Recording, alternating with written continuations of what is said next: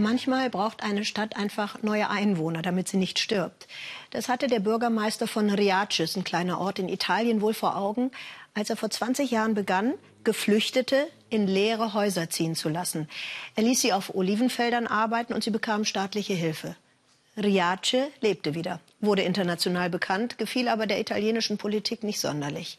Erst stoppte nun die italienische Regierung 2017 die staatliche Hilfe für Riace. Zack, und jetzt wurde der Bürgermeister vom Dienst suspendiert, von der Justiz. Nochmal zack.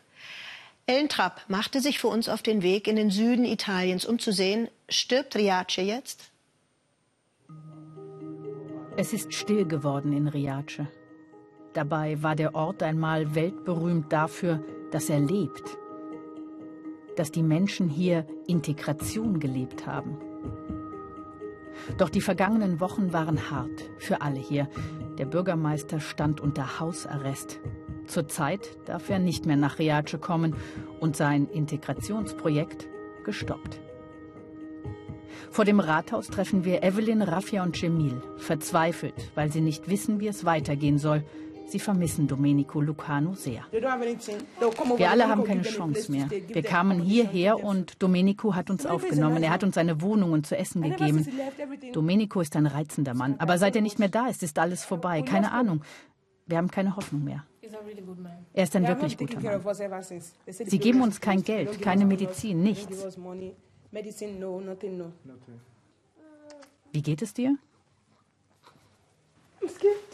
Ich habe Angst.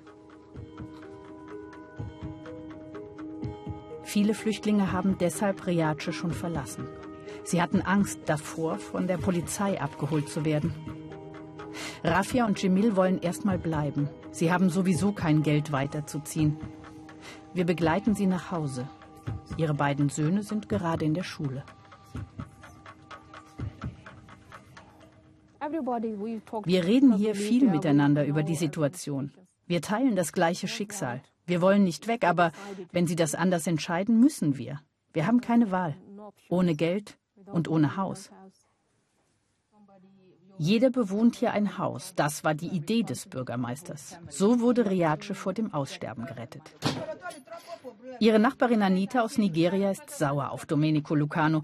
Als sie vor zehn Monaten hier ankam, hat er ihr Arbeit versprochen, aber bis jetzt dieses Versprechen nicht eingehalten. Dennoch,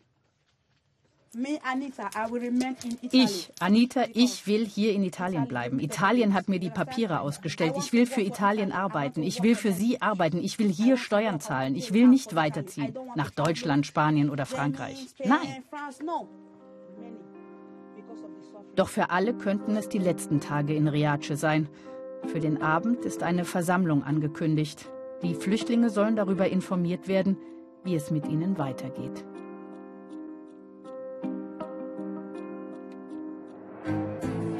Auch er weiß nicht, wie es mit ihm weitergeht. Domenico Mimo Lucano. Der Bürgermeister von Riace wirkt resigniert. Seinem Lebenswerk droht das aus. Gut anderthalb Autostunden von Riace in Lamezia Terme ist Mimo zu Gast bei einer der vielen Solidaritätsbekundungen für ihn. Die Einheimischen feiern ihn als Helden. Wie es mir geht, manchmal mache ich mir Mut. Manchmal fühle ich mich einsam, bin traurig, weil das Ganze ungerecht ist. Nicht nur meinetwegen, weil es um mich geht, sondern generell. Alles begann schon vor einem Jahr. Die damalige Regierung in Rom, die Sozialdemokraten, haben Mimos Projekt nicht mehr finanziell unterstützt. Sie haben Ermittlungen eingeleitet, weil er die Müllentsorgung nicht ausgeschrieben hat. Hinzu kommt der Vorwurf, er habe eine Scheinehe in die Wege geleitet, illegale Einwanderung begünstigt. Die Regierung hat Absprachen mit den Clanchefs des libyschen Menschenhandels getroffen. Die sollen die Leute zwingen, nicht mehr zu uns zu kommen. Und die Leute sind gestorben. Das sind Verbrechen gegen die Menschheit. Ich habe nur eine Hochzeit organisiert und werde verhaftet. Der Ex-Innenminister läuft frei rum. Ja, vielleicht habe er Fehler gemacht, so die Leute. Aber in Kalabrien, wo die Ndrangheta, die Mafia regiere, seien solche kleinen Fehler doch kaum der Rede wert. Mimo habe immer eine Vision gehabt. Es gibt viel Hass, schon immer, auch von Seiten der Regierung. Da wird zu Gewalt und Hass gegen Ausländer angestiftet. Ich bin auf Mimos Seite von ganzem Herzen. Er ist ein ganz besonderer Mensch, weil er in einer politisch schwierigen Zeit, die auch mit der Mafia zu kämpfen hat, gearbeitet hat. Und unter diesen Bedingungen hat er ein Wunder vollbracht.